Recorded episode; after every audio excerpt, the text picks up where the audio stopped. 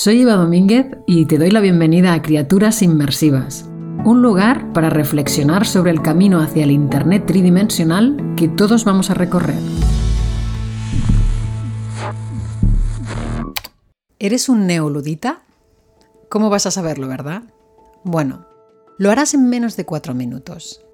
Antes vamos a hablar de taxis autónomos en San Francisco y verás cómo todo está conectado. Como ya debes saber, los coches autónomos, es decir, sin conductor, funcionan en Estados Unidos desde hace un tiempo. En Europa no es así porque se está viendo cómo se regula. En San Francisco en concreto, se han puesto en marcha los taxis autónomos por parte de la compañía Cruise. Y llevan ya unos meses funcionando. Y se están dando situaciones muy curiosas, porque una cosa es hacer un experimento controlado y la otra es cuando lo lanzas al mundo real corren muchos vídeos por las redes sociales de algunas de estas situaciones.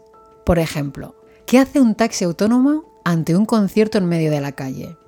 La gente ocupa la calzada y el vehículo no sabe qué hacer en esta situación. Se para en medio de los dos carriles, bloqueando el tráfico también para otros vehículos. Todo eso, evidentemente, ante la guasa de los asistentes que se burlan de él.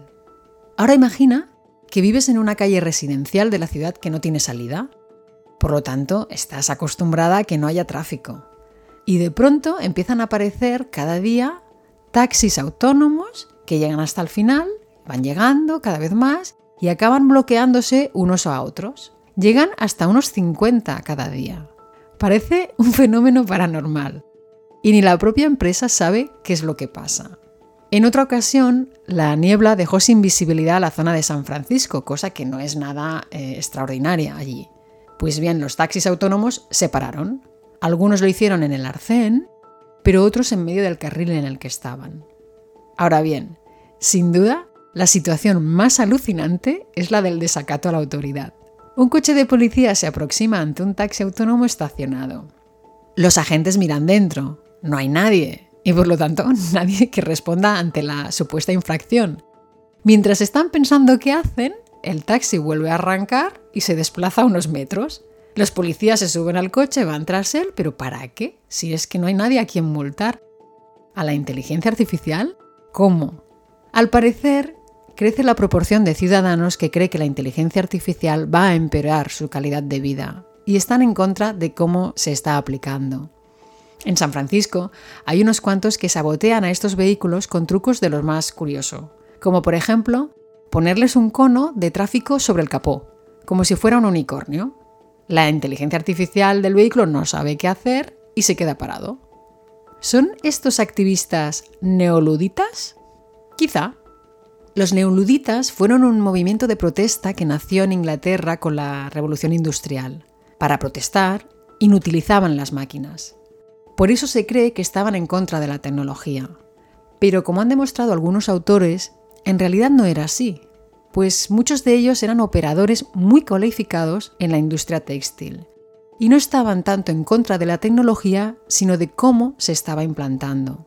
Querían máquinas que fabricaran productos de calidad y que fueran gobernadas por trabajadores que hubieran realizado un aprendizaje y por ello recibieran salarios decentes. Esas eran sus preocupaciones. ¿Te suena familiar?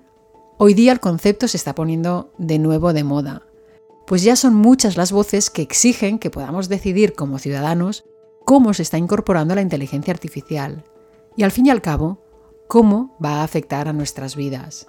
No es estar en contra de la tecnología, sino de que ésta esté al servicio de la sociedad y no al revés.